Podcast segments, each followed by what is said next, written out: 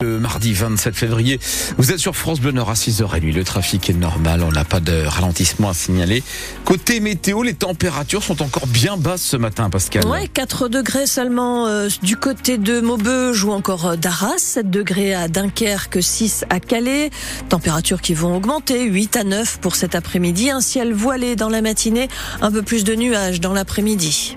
Et d'abord, Pascal, c'est une escroquerie de grande ampleur qui vient d'être découverte dans le Nord. Le parquet de Lille, en effet, annonce l'interpellation de trois hommes, le gérant et deux commerciaux de la société Aven Habitat, basée à Marc-en-Barœul, près de Lille, une société spécialisée dans l'installation d'équipements thermiques et de systèmes de climatisation. Hélène Fromanti, ces trois hommes sont soupçonnés d'avoir trompé 66 clients depuis 2018 pour un préjudice estimé à plus de 740 000 euros. Ils auraient en fait utilisé des manœuvres frauduleuses pour faire souscrire des contrats de rénovation énergétique, d'isolation ou encore de réfection de toiture à tous ces clients, des personnes souvent vulnérables car âgées ou à la santé fragile. Pour leur forcer la main, ces professionnels font par exemple croire aux clients qu'ils sont éligibles aux aides de l'État. Parfois, ils falsifient des contrats de prêt et récupèrent directement l'argent grâce à de fausses attestations de fin de travaux. Mais en réalité, les travaux ne sont pas effectués ou ils le sont, mais avec des malfaçons importantes mettant parfois en péril la structure des bâtiments concernés. Ces trois hommes ont donc été mis en examen, placés sous contrôle judiciaire. L'un d'eux, le gérant de la société, était déjà visé dans une affaire similaire, là aussi pour des faits d'escroquerie commis lorsqu'il était encore commercial pour une précédente entreprise de rénovation. 74 dépôts de plainte en 2022. Il semble d'ailleurs qu'il ait réutilisé le listing des victimes de l'époque pour réitérer dans sa nouvelle société. Le parquet de Lille invite les personnes qui s'estiment victimes de ces escrocs à se faire faire connaître par mail ou par téléphone. Euh, tous les contacts et tous les détails sur cette affaire sont à retrouver sur euh, francebleu.fr. Une enquête est ouverte par le parquet d'Arras cette fois pour des soupçons d'agression sexuelle pendant une classe de neige à Châtel en Haute-Savoie au début du mois. Plusieurs enfants de deux écoles d'Achicourt dénoncent les faits. Un animateur salarié de cette commune est suspendu le temps de l'enquête. Il a l'interdiction d'entrer en contact avec les élèves. Une cellule d'écoute est ouverte pour les enfants.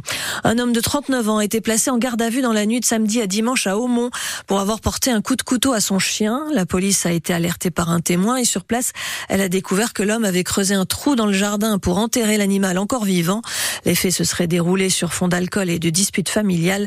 Le Malinois a été pris en charge par une clinique vétérinaire. 6h33 sur France Bleu Nord, la vigilance orange reste de mise encore ce matin pour le risque de crue dans le Pas-de-Calais. En raison des fortes pluies, le niveau de la Canche, mais aussi de la Lissamont et de la est monté. 17 routes départementales et des rues étaient une nouvelle fois sous l'eau dans les secteurs déjà inondés ces dernières semaines ces derniers mois. Les habitants supportent de plus en plus mal justement ces inondations à répétition avec cette question lancinante faut-il partir ou rester?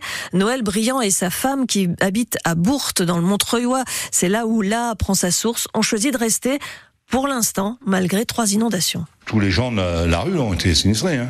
En face de chez nous, là, les maisons sont plus habitées parce que trop de travaux et puis euh, ils ont été relogés ailleurs. On nous a demandé, hein, on nous a proposé de nous reloger. Hein.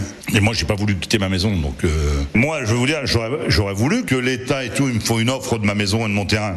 Et puis là, je déménageais, je faisais construire ailleurs ou je rachetais une maison. Mais, mais bon, là, quand t'entends à la télévision qu'ils veulent te racheter 240 000 balles euh, je vais quand même pas leur donner mon bien pour 240 000 balles quand même. Ça vaut combien ici? Bon, Au minimum, je pense que ça vaut au moins 350 000 balles, minimum. J'ai quand même 6 000 mètres carrés de terrain, avec tout le bâtiment, les aménagements que j'ai, tout, tout, tout. Mais bon, la vente aujourd'hui à ce prix-là, c'est invendable. Les gens qui savent ce qui s'est passé ici, là, n'en tireraient la moitié, ce serait beau. Qui sait qui va miser de l'argent dans une zone inondable? Noël Brillant au micro de Thomas Schoner à Bourte. 94 maisons comme celle de Noël Brillant ont été inondées. Une cinquantaine d'habitants ne peuvent toujours pas regagner leur logement. Le président du conseil régional, Xavier Bertrand, et le président du conseil départemental du Pas-de-Calais, Jean-Claude Leroy, ont envoyé un courrier à la présidente de France Assureurs. Ils l'alertent sur l'absence de réponse de certains assureurs aux sinistrés des inondations et lui demandent de mettre la pression sur ces compagnies qui, selon eux, ne respectent pas leurs assurés. La reprise de Val d'une par Europlasma se précise. Nous sommes à la veille de l'audience devant le tribunal de commerce de Lille. Europlasma devrait conserver 178 des 309 emplois du dernier fabricant français de roues pour le ferroviaire qui possède deux usines à Trissin-Léger et à Lefrancouc. Annonce faite hier par le ministère de l'Industrie. Le financement du projet d'un montant de 35 millions d'euros se répartit entre fonds publics et privés. Les représentants des banques et des assureurs sont convoqués aujourd'hui au ministère de l'économie pour une réunion sur les plans de trésorerie des agriculteurs et la manière de les aider. Les préfectures sont-elles chargées de recenser les exploitations les plus en difficulté? L'État se portera garant des prêts à hauteur de 2 milliards d'euros à partir du 1er juillet.